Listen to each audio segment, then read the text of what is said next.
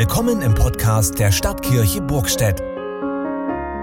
Hier hören Sie regelmäßig Predigten mit Tiefgang und weitere interessante Beiträge unserer Kirchgemeinde.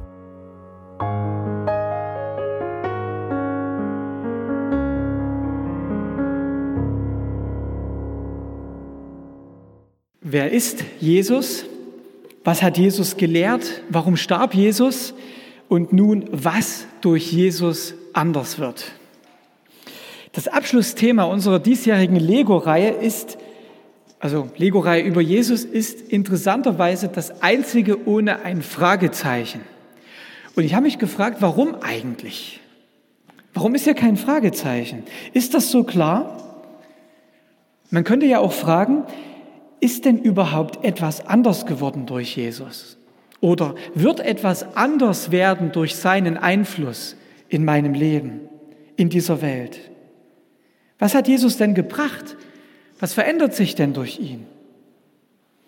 So fragen jüdische Theologen etwa, ob die Welt nicht eine andere sein müsste, wenn Jesus tatsächlich der, Messias gewesen sei. Und weil die Welt eben immer noch so unfriedlich, gebrochen und kaputt ist, darum, so folgern sie, kann der Messias eben noch nicht gekommen sein. Oder wie ist es im Blick auf unser eigenes Leben? Was ändert sich denn da durch Jesus? Ist das nicht oft eher zum Verzweifeln? So hat auch der Philosoph Friedrich Nietzsche einmal gesagt, die Christen müssten erlöster aussehen, wenn ich an ihren Gott glauben soll. Und dahinter steckt der Gedanke, dass Christen doch nettere Menschen als Nichtchristen sein müssten. Christsein habe in erster Linie etwas mit freundlichen, liebevollen, positiven Verhalten zu tun. Und somit wäre christlicher Glaube vor allem eine Sache der Ethik, des guten Handelns. Ist das berechtigt? Zum einen würde ich sagen, ja. Denn wenn jemand Christ wird, dann ändert sich in irgendeiner Weise sein Verhalten. Sonst wäre das mit dem Glauben ja nur so eine nette Theorie, irgendeine Kopfsache. Ein Mensch würde noch nicht mit dem Herzen an Jesus hängen. Hm. Wenn Jesus uns in sein Bild verwandeln will, so wie es in der Bibel heißt, dann sind das Veränderungen, die andere sehen. Aber irgendwie doch nicht so, dass du als Christ vor dem Spiegel stehst und Lächeln übst, damit die Leute sehen, wie freundlich du geworden bist. Der Glaube soll ja von innen herkommen und Ausstrahlung haben. Und doch gibt es hier einen logischen Kurzschluss. Also, wer meint, Christen müssten erlöster aussehen als Nichtchristen, der denkt erstmal ziemlich statisch. Er teilt nämlich die Menschheit in Christen und in Nichtchristen ein und vermutet dann, die Christen müssten alle netter und die Nichtchristen alle weniger nett sein, wenn das Christentum stimmt. Aber dabei übersieht man etwas. So als würde die Werbung behaupten, mit Blendax haben sie hervorragende Zähne. Alle, die Blendax nehmen, haben bessere Zähne als die, die irgendeine andere Zahnpasta nehmen. Gute Zähne sind aber nicht alleine eine Frage der richtigen Zahnpasta. Noch mehr geht es zum Beispiel auch darum, welche Zähne ich mal geerbt habe. Ich kenne Leute, die benutzen überhaupt keine Zahncreme und haben trotzdem sehr gute Zähne. Die machen sogar Bierflaschen mit den Zähnen auf und es scheint nichts wegzubrechen. Spricht so jetzt was gegen, gegen Blendax? Nicht unbedingt. Man müsste dann halt eben fragen, wie würden die Zähne erst aussehen, wenn diejenigen oder wenn derjenige nicht einmal Blendax nehme? Auch bei Christen und Nichtchristen gibt es Voraussetzungen, die berücksichtigt werden müssen. Manche Menschen sind in einem positiven familiären Umfeld aufgewachsen und sie konnten ihre Gaben entfalten, hatten gesundheitlich keine Probleme, wurden von ihren Eltern gefördert, gute Startbedingungen. Und andere sind vielleicht ohne Familie aufgewachsen, haben den Sonntagsmorgen in der Kneipe verbracht und blieben in vielem sich selbst überlassen. Oder sie haben ein schwermütiges Temperament oder eine Neigung zum Jezorn als Erbanlage oder aufgrund schwieriger persönlicher Lebensumstände. Also menschliche Startbedingungen, so wie sie eben sind. Und jetzt werden beide Christen. Und was passiert dann? Es ist vielleicht weiter so, dass den einen, der positiv erzogen und ein freundlicher Mensch ist, den mag jeder. Und den anderen, der ein schweres Leben hatte, die finden die Leute weiter schwierig. Aber man müsste ja weiter fragen, gibt es auch bei dem einen Unterschied zu seinem früheren Leben, bevor er Christ geworden ist? Christen sind netter als andere Menschen. Das klingt so, als wenn jemand sagt, seit ich Christ bin, bin ich jeden Morgen fröhlich. Das mag so sein. Aber ein anderer sagt vielleicht, seit ich jeden Morgen zwei Spiegeleier esse, bin ich fröhlich. Und wenn die Fröhlichkeit das Ziel ist, dann hat der eine es eben mit seinem Christsein erreicht und der andere durch seine zwei Spiegeleier. Also hier liegt offensichtlich irgendein Missverständnis vor. Das Ziel des Christentums ist nämlich nicht, dass wir fröhlichere Menschen werden. Das ist ein angenehmer Nebeneffekt. Ja? Ähm, es ist die subjektive Seite, sondern es geht um Erlösung. Es geht um eine objektive Seite. Es geht um etwas, was Gott getan hat, egal ob wir uns als Christen fröhlich fühlen oder nicht. Ne? Also wäre schön, wenn die Fröhlichkeit noch mit dazukommt, aber das ist, es ist noch nicht der Kern dessen, was Christsein ausmacht. Es gibt, von, es gibt Menschen, die von Natur aus eher ein übersprudelndes Temperament haben und die schnell ihre Freude zeigen können. Und dann gibt es andere, die können das eher nicht so. Manche Menschen sind nach außen fröhlich, aber in ihrem Inneren ist eine tiefe Zerrissenheit und Verzweiflung. Andere wirken nach außen hin ziemlich griesgrämig, aber wenn es wirklich darauf ankommt, dann bricht die Freude aus ihnen heraus. Das ist eine wahre Pracht. Und wir bleiben offenbar auch als Christen unterschiedliche Typen. Man kann also flüchtig von außen nicht unbedingt darauf schließen, ob jemand Christ ist oder nicht, beziehungsweise ob in ihm der Glaube schon seine Wirkungen entfaltet hat oder noch nicht. Wenn es jetzt aber trotzdem so ist, dass Christen berufen sind, einen Unterschied zu machen, sich nicht einfach dieser Welt irgendwie anzugleichen, sondern sich verändern, ihren Sinn von Gott erneuern zu lassen, das Gute zu suchen, sich an Gottes Willen zu orientieren, wenn es stimmt, dass Christen ein, wie so ein Brief sind, den Jesus selber geschrieben hat und den andere Menschen lesen können. Und wenn Jesus recht hat, dass er uns zuspricht, ihr seid das Salz der Erde, ihr seid das Licht der Welt, dann stellt sich die Frage schon, was wird hier durch Jesus anders? Aber um hier weiterzukommen, und wenn wir nicht alles, was wir bisher so uns überlegt hatten, was ihr gehört habt, zur Seite schieben, dann müssen wir wohl da vor allem irgendwie auf Jesus schauen, auf das, was er getan hat und noch tut und weniger auf uns oder auf irgendwelche anderen Leute, bei denen wir vermuten, na, ist er Christ oder ist er nicht Christ, wie auch immer. Klar ist es immer schön, wenn man Früchte entdecken kann. Aber Gute Früchte gibt es nur dort, wo es ordentliche Nährstoffe gibt und wo wir diese Nährstoffe aufnehmen. Also schauen wir bei der Frage, was durch Jesus anders wird, zunächst und vor allem auf Jesus und erst dann auf uns. Das ist ungeheuer entlastend und bringt uns, denke ich, ein ganzes Stück weiter. Und dann ist, denke ich, auch noch wichtig, wenn wir auf Jesus schauen, wo sind da bei ihm Dinge, die er schon komplett erledigt hat? Also wo ein Haken dran ist, ein für alle Mal. Und wo sind Dinge, wo da so noch Dinge in der Entwicklung sind, ja, wo vielleicht sogar unser Mittun, unsere Mitarbeit nötig ist, damit etwas zum Ziel kommt. Hören wir mal, was Paulus, einer der ersten Nachfolger von Jesus, dazu an seinen jüngeren Freund Timotheus schreibt. Er schreibt, Gott hat uns nicht den Geist der Furcht gegeben, sondern der Kraft, und der Liebe und der Besonnenheit. Darum schäme dich nicht des Zeugnisses von unserem Herrn noch meiner, sondern leide mit für das Evangelium in der Kraft Gottes. Er hat uns selig gemacht und berufen mit einem heiligen Ruf, nicht nach unseren Werken, sondern nach seinem Ratschluss und nach der Gnade, die uns gegeben ist, in Christus Jesus vor der Zeit der Welt, die jetzt aber offenbart ist durch die Erscheinung unseres Heilands Christus Jesus, der dem Tode die Macht genommen und das Leben und ein unvergängliches Wesen ans Licht gebracht hat durch das Evangelium. Typisch Paulus, Rieseninhalt irgendwie dort drin. Ähm, in diesen wenigen, aber sehr dichten Zeilen, da steckt eine ganze Menge drin. Auf, auf verschiedenen Ebenen ist das. Das sind zum einen die Dinge, die Jesus schon ein für alle Mal vollbracht hat, von denen Paulus hier schreibt. Er hat uns selig gemacht. Er hat uns berufen. Er hat uns Gnade gegeben. Er hat die Macht des Todes gebrochen. Er hat das ewige Leben ans Licht gebracht. Er hat uns das Evangelium geschenkt.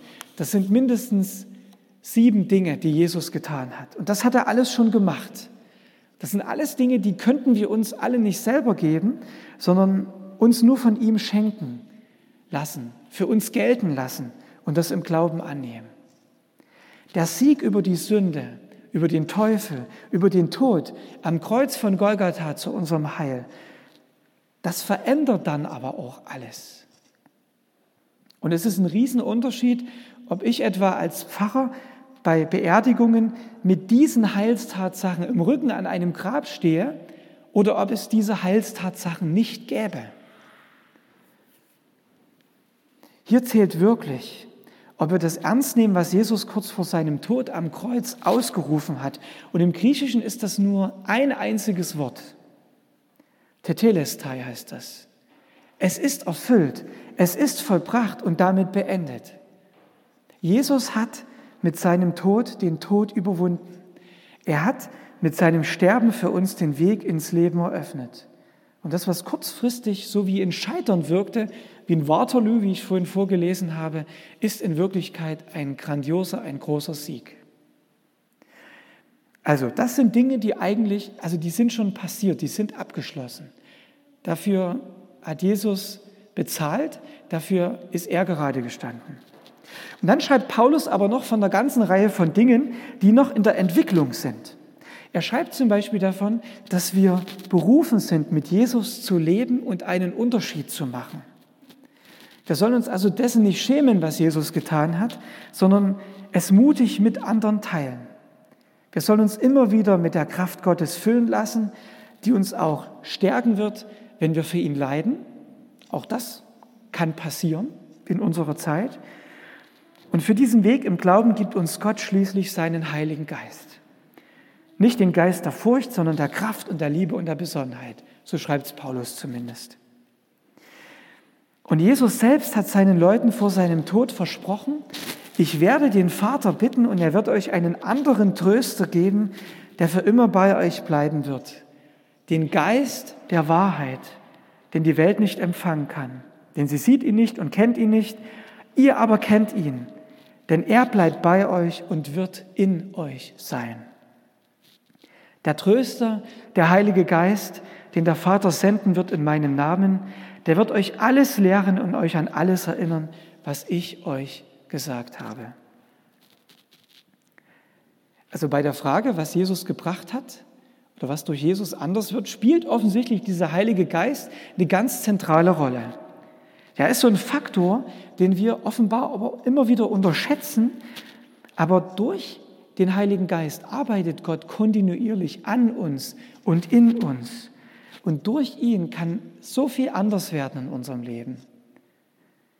Die Frage ist natürlich, wie viel Raum wir ihm geben. Und damit wird der Ball dann sozusagen wieder in unsere Richtung gespielt. Ja, wäre es nicht auch schlimm, und irgendwie deprimierend, wenn alles so bleiben müsste, wie es ist. Mit ein paar Impulsen von Michael Herbst möchte ich nun an einem einzigen Themenbereich mal noch ganz konkret machen, was durch Jesus anders werden kann und was er verändern kann. Vielleicht sagst du, bis jetzt war das alles irgendwie schöne Theorie, man kann sich so ein bisschen einordnen oder wie auch immer, aber jetzt mach's doch mal konkret an einem Thema. Jetzt wird's konkret. Wie tief sieht Jesus in unser Leben? Welche Tiefe bringt er da hinein? Und was kann alles heil werden, wenn wir ihn ernst nehmen? Etwa im Bereich von Liebe und Sexualität. Jesus hat ja mal so eine berühmte Predigt gehalten, die Bergpredigt, und das ist sowas wie seine Antrittspredigt, seine Regierungserklärung. Da steckt eine ganze Menge drin. Ich habe jetzt also nur mal einen Punkt rausgepickt. Und der Theologe Wilhelm Lüttgert, der hat mal gesagt, die Bergpredigt, das ist so wie die Thronrede eines Königs, der seine Regierung antritt. Er zeigt uns hier seinen tiefsten Willen und sein höchstes Ziel. Er will, dass auf Erden geschieht, was im Himmel schon selbstverständlich ist. Gottes Wille nämlich. Gottes Reich soll kommen, sein Wille soll geschehen. Und wo das geschieht, da ist Jesus am Werk, da regiert der König. Es geht also in der Bergpredigt darum zu zeigen, was passiert, wenn Jesus das Sagen hat und wenn das, was oben schon gilt, also im Himmel, auch bei uns anfängt Wirklichkeit zu werden. Es geht darum, auf Jesus zu hören. Und Jesus, das hatte ich schon gesagt, der wird sofort ungemein konkret. Er redet über unser alltägliches Leben und er fragt, wie Gott sich zum Beispiel unser Miteinander vorstellt. Und dann ruft er etwas in Erinnerung, was auch schon im Alten Testament steht, nämlich den Satz, du sollst nicht Ehe brechen. Okay, könnte ich jetzt sagen, ich habe noch nie mit einer anderen Frau als mit meiner Ehefrau im Bett gelegen. Moment, sagt Jesus, das ist noch nicht alles. Das Ehebrechen beginnt bei deinen Augen, die eine Frau verschlingen und es wandert in dein Herz, wo du dir Dinge vorstellst, die du bei Licht betrachtest, niemand anderen erzählen würdest. Da beginnt das Ehebrechen. Jesus predigt auf dem Berg und er hält sich nicht bei allgemeinen Fragen auf. Er redet über unser Leben, über unseren Alltag, unsere Gedanken, das, was uns antreibt, das, was in uns arbeitet. Er redet über unser Herz. Das ist Jesus. Und so konkret kann das werden.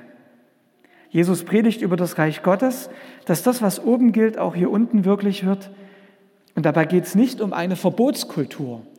Das ist auch so ein Gedanke, den man oft hat. Ne, beim christlichen Glauben, da geht es erstmal um das, was alles verboten ist. Nee, es geht nicht um eine Verbotskultur, sondern es geht eigentlich darum, dass etwas zutiefst Schönes und Heiliges gewürdigt wird und erhalten wird. Im Blick auf das ganze Thema Beziehungen, Sexualität, Lust, Körperlichkeit heißt das etwa, wo Jesus regiert, da entwickeln Männer Fantasie, wie sie ihre Frauen ganz neu ehren und erfreuen können. Blumenläden haben Hochkonjunktur in Gottes Reich.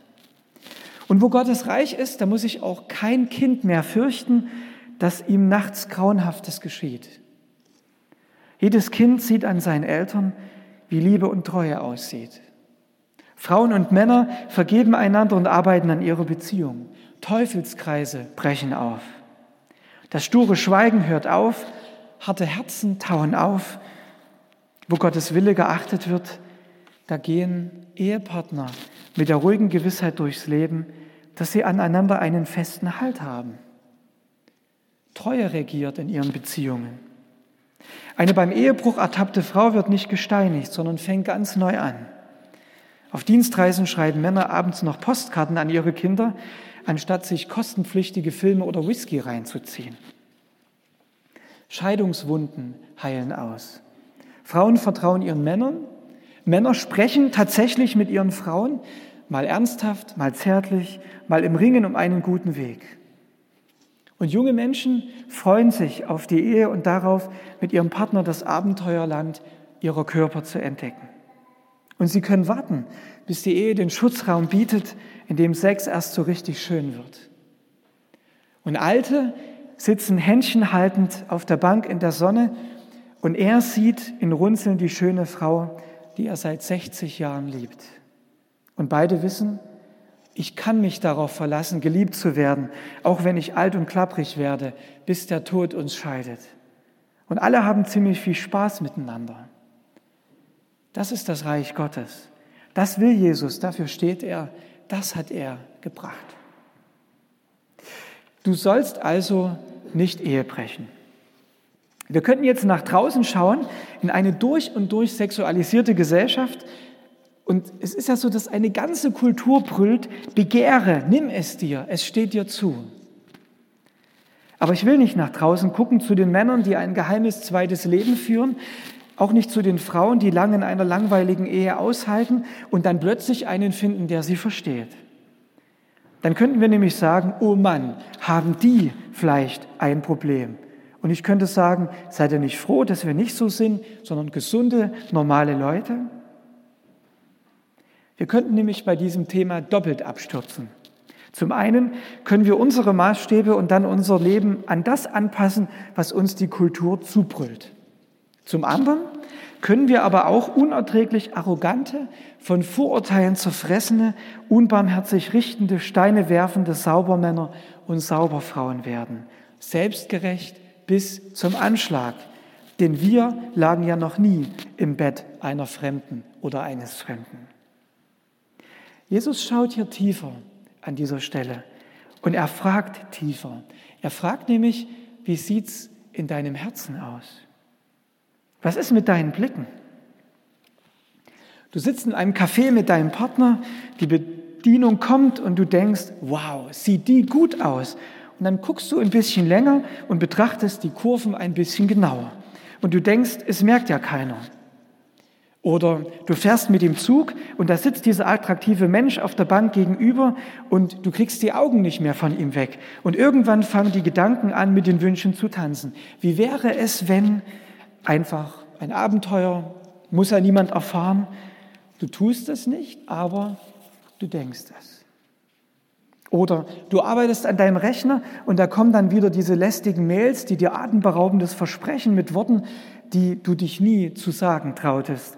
Und erst klickst du sie weg, aber irgendwann öffnest du doch mal so eine Seite und schaust dir mit großen Augen und mit klopfenden Herzen die Bilder an. Oder du sitzt in deiner Firma und da ist dieser Kollege, deutlich jünger, aber immer so aufmerksam. Und mittags beim Kaffee redest du mit ihm bald täglich und du vertraust dich ihm an. Du fühlst dich so sehr zu ihm hingezogen, führst mit ihm bald tiefere Gespräche als mit deinem Ehepartner. Jesus sagt, der Bruch in deiner Beziehung fängt da an. Da entsteht die Bruchstelle, die eines Tages aufreißen wird. Der Bruch der Treue und Liebe fängt da an, bei den Blicken und den Wünschen und den Gedanken und den Träumen und dem Nachgeben. Da fängt es an. Damit wir uns an der Stelle recht verstehen, Jesus ist kein Vertreter von Brüderie und auch kein Verächter von Sex. Es ist auch nicht jeder bewundernde Blick und jedes Freuen an Schönem unter Strafe gestellt. Nicht in Ordnung ist das begehrende, besitzergreifende, fantasienerregende Schauen, das Jesus hier anspricht. Darum geht es. Denn daran wird deutlich, wie sehr wir alle Hilfe brauchen. Wie wenig ein einziger von uns sich selbst sicher sein kann. Kein einziger. Es geht Jesus um die Zerstörung von Beziehungen, die im Unsichtbaren anfängt. Die kleinen inneren und äußeren Akte der Untreue, die irgendwann in zerstörtem Vertrauen, enttäuschter Liebe, verweigertem Respekt und dumpfem Schweigen enden. Und das ohne dass man mit einem anderen im Bett gelegen hätte. Jesus deckt unsere Not auf. Und das ist nicht so die bürgerliche Anständigkeit, nicht das vordergründige Aufgeräumte unseres Lebens, sondern es sind die Untiefen, die dunklen Ecken unseres Herzens. Und da gibt Jesus seinen Zuhörern seltsame Ratschläge. Er sagt, es sei unter Umständen besser, sich das Auge auszureißen oder die Hand abzuhacken, als heil in der Hölle zu enden könnte jetzt aus der Kirchengeschichte erzählen, wer das alles wörtlich genommen hat, aber das erspare ich euch lieber. Also ist das nicht ein bisschen extrem? Muss man wieder Sex und Hölle zusammenwerfen? Mir ist aber hier bei dieser Sache etwas Neues deutlich geworden. Etwas, von dem ich glaube, dass es uns verstehen hilft, was Jesus hier sagt und was mit Jesus tatsächlich auch gekommen ist. Jesus redet nämlich vom Himmel und von der Hölle. Und er meint, der Himmel, das Reich Gottes, das ist nicht erst irgendwie so ein ferner Ort am Ende der Galaxie. Der Himmel fängt an, wenn hier schon geschieht, was Gott will und was sich am Ende durchsetzen wird, wenn sein Reich kommt und sein Wille auf Erden geschieht. Und so wie es eine Sphäre gibt, in der sein Wille geschieht und Jesus als König regiert, so gibt es auch eine Sphäre, in der Gott der Gehorsam verweigert wird, in der sein Name verachtet und sein Reich verneint wird. Und das, genau das, das ist die Hölle. Auch die Hölle kann in unser Leben hineinbrechen. Es gibt auch eine Invasion der Dunkelheit auf der Erde. Wo Gottes Wille mit Füße getreten wird und Menschen missbraucht, emotional, sozial und sexuell misshandelt werden, da greift die Hölle nach der Erde. Und er, ja, man könnte es mal durchbuchstabieren, das ist vorne ein E und hinten ein E und in der Mitte ist so ein H. Und das kann ein Vorgeschmack des Himmels sein oder ein Vorwurf der Hölle. Das kann dieses Haar sein, das kann eine Ehe sein. Und Jesus redet zu ernst, weil er nicht möchte, dass die Hölle nach uns greift, sondern weil er möchte, dass der Himmel zu uns kommt. Und er regt uns nicht dazu an, uns zu verstümmeln. Er weiß ja zu genau, dass das Problem nicht in unseren Gliedern, sondern in unseren Herzen wohnt. Aber er sagt auch, es wird ein Kampf sein. Auch eheliche Treue wird ein Kampf sein. Und du wirst diesen Kampf nicht gewinnen, wenn du weich und mild zu dir selbst bist, wenn du dir zu schnell erlaubst, was nicht gut ist, dich gehen lässt und in Gedanken, Fantasien und Wünschen freien Lauf lässt. Jesus redet so ernst, weil er möchte, dass wir Menschen werden, an denen etwas von der Schönheit des Reiches Gottes ablesbar ist. Etwas, das wir ja, also dass wir im anderen das Ebenbild Gottes ehren, dass wir verlässlich und treu füreinander werden, dass unsere Beziehungen uns durchtragen in guten und in schweren Zeiten, dass wir uns aneinander freuen und uns mehr und mehr entdecken. Und dass auch der Sex gerade so etwas ungemein Menschliches, Frohes, Erfüllendes wird. Aber wie? Denn so sind wir ja nicht einfach. Ne? Wäre ja schön, wenn es so wäre.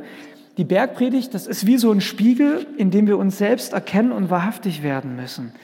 Da wird uns jede Arroganz anderen gegenüber ausgetrieben. Das sieht jeder seine eigenen Baustellen. Und da erkennen wir, wie tief der Schaden unseres eigenen Lebens ist.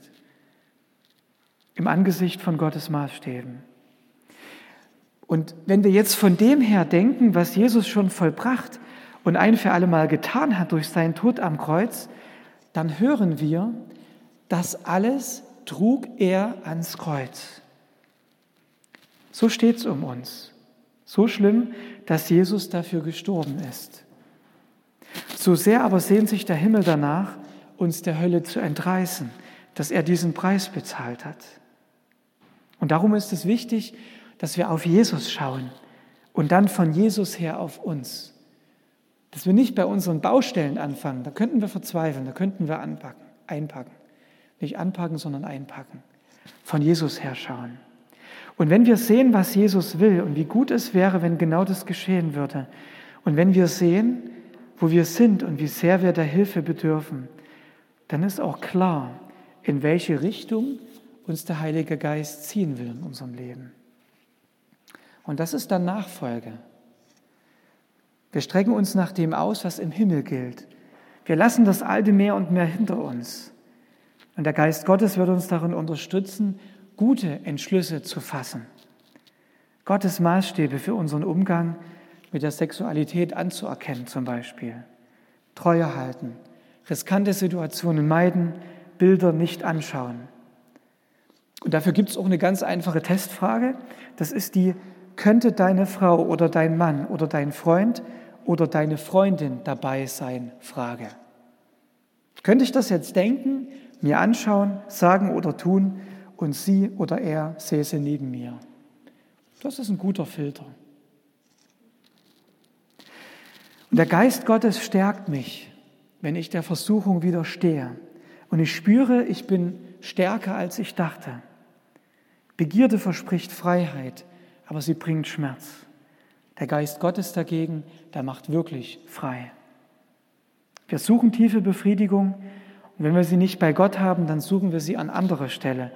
Und darum ist die Frage des Ehebruchs auch eine tiefe geistliche Frage. Der Theologe Dallas Willard hat mal gesagt, wenn wir kein zutiefst befriedigendes Leben finden, dann hat es immer den Effekt, ständiges Handeln, äh, sündiges Handeln attraktiv zu machen und als gut erscheinen zu lassen. Aber kein anderer Mensch und schon gar kein anderer Körper kann unseren Hunger je wirklich stillen. Den Hunger danach bedingungslos und grenzenlos geliebt zu werden. Und darum fängt die Bergpredigt so an, dass sie uns der grenzenlosen Liebe Gottes versichert. Selig seid ihr, sagt Jesus. Selig. Nicht nur die Gewinner, nicht die Supermodels, nicht die Reichen und Mächtigen, nicht die mit der weißen Weste. Selig seid ihr, die mit den Falten, die ihr euch nicht attraktiv findet, die ihr so viel bedauert, euch schämt, so schuldig wurdet. Selig seid ihr, die ihr gefallen seid. Nicht, weil das alles so toll war, aber weil für euch die Tür zum Himmel offen steht. Selig seid ihr, weil der Vater euch liebt, die ihr das nicht zu denken wagt. Selig seid ihr Prostituierten, selig ihr Süchtigen, selig ihr Misshandelten und Missbrauchten. Selig, selig, selig, ihr Gescheiterten, ihr, deren Versagen offenkundig ist und auch die, deren Versagen niemand je zu Gesicht bekam. Selig, kommt her zu mir, die Tür zum Himmel steht offen, so beginnt die Erneuerung. Und bei allem, was dir jetzt vielleicht deutlich wurde, denke daran, es gibt keine Wunde, die Jesus nicht heilen könnte. Es gibt keine Schuld, die er nicht vergeben könnte. Gott ist der Fachmann, wenn es darum geht, Tränen abzuwischen. Und er ist der, dessen Geduld nicht endet, wenn es um einen neuen Anfang geht. Und wieder und wieder und wieder. Geh zu ihm und sag ihm, wo du deinen Bund gebrochen und eine dumme Wahl getroffen hast. Er schickt dich nicht weg, er schließt dich in die Arme. Er speist dich mit dem Brot des Vergebens und mit dem Wein der Freude. Egal wie sehr du dich schämst, egal wie viel du bedauerst, denke daran, es gibt keine Wunde, die Jesus nicht heilen könnte. Und es gibt keine Schuld, die er nicht vergeben könnte. Wenn wir zu selbstgerechten Christen werden, dann verraten wir des Vaters heiligsten Willen. Und wenn wir uns nicht mehr unterscheiden von allem, was in unserer Kultur so um uns herum geschieht, dann verraten wir den Wunsch des Herrn, dass das, was oben schon gilt, auch bei uns wirklich werden soll. Wir sind berufen, einen Unterschied zu machen in aller Gebrochenheit. Und in dieser Situation stehen wir, irgendwo dazwischen. Nicht bei der Selbstgerechtigkeit, aber doch dabei einen Unterschied machen zu sollen. Und das Entscheidende ist aber, dass Jesus nicht so mit uns redet, auch nicht so ernst mit uns redet, um uns zu verjagen, sondern um uns zu sich zu ziehen, und zwar hier und heute. Ich komme zum Schluss. Der frühere Papst Benedikt XVI. stellt in seiner großartigen Jesus-Buchtrilogie die Frage, die uns auch durch diese Predigt begleitet hat. Was hat Jesus gebracht? Und er fragt, und antwortet, was hat Jesus denn eigentlich gebracht, wenn er nicht den Weltfrieden, nicht den Wohlstand für alle, nicht die bessere Welt gebracht hat? Was hat er gebracht? Die Antwort lautet ganz einfach, Gott. Er hat Gott gebracht. Er hat den Gott, dessen Antlitz zuvor sich von Abraham über Mose und die Propheten bis zur Weisheitsliteratur langsam enthüllt hatte. Den Gott, der nur in Israel sein Gesicht gezeigt hatte und der unter vielfältigen Verschattungen freilich in der Völkerwelt geehrt worden war, diesen Gott, den Gott Abrahams, Isaaks und Jakobs, den wahren Gott, den hat er zu den Völkern der Erde gebracht. Jesus hat Gott gebracht. Nun kennen wir sein Antlitz, nun können wir ihn anrufen, nun kennen wir den Weg, den wir als Menschen in dieser Welt zu nehmen haben. Jesus hat Gott gebracht und damit die Wahrheit über unser Wohin und Woher, den Glauben, die Hoffnung und die Liebe. Nur unsere Herzenshärte willen meinen wir, das sei wenig. Ja, Gottes Macht ist leise in dieser Welt, aber es ist die wahre und es ist die bleibende Macht. Immer wieder scheint die Sache Gottes wie im Todeskampf zu liegen, aber immer wieder erweist sie sich als das eigentlich Beständige und Rettende. Die Reiche der Welt, die Satan damals dem Herrn zeigen konnte, sind inzwischen alle versunken. Aber die Herrlichkeit Christi, die demütige und leidensbereite Herrlichkeit seiner Liebe, sie ist nicht untergegangen und geht nicht unter. So kämpfen und ringen wir, solange wir hier unterwegs sind. Aber wir sind nicht allein. Der Kompass für unser Leben ist mit Jesus da. Und so vieles kann durch ihn heil werden. Die großen Weichen, die sind durch ihn schon gestellt. Und wir wissen, wo wir mit ihm hingehen, wenn unser Leben hier einmal ans Ende kommt. Amen.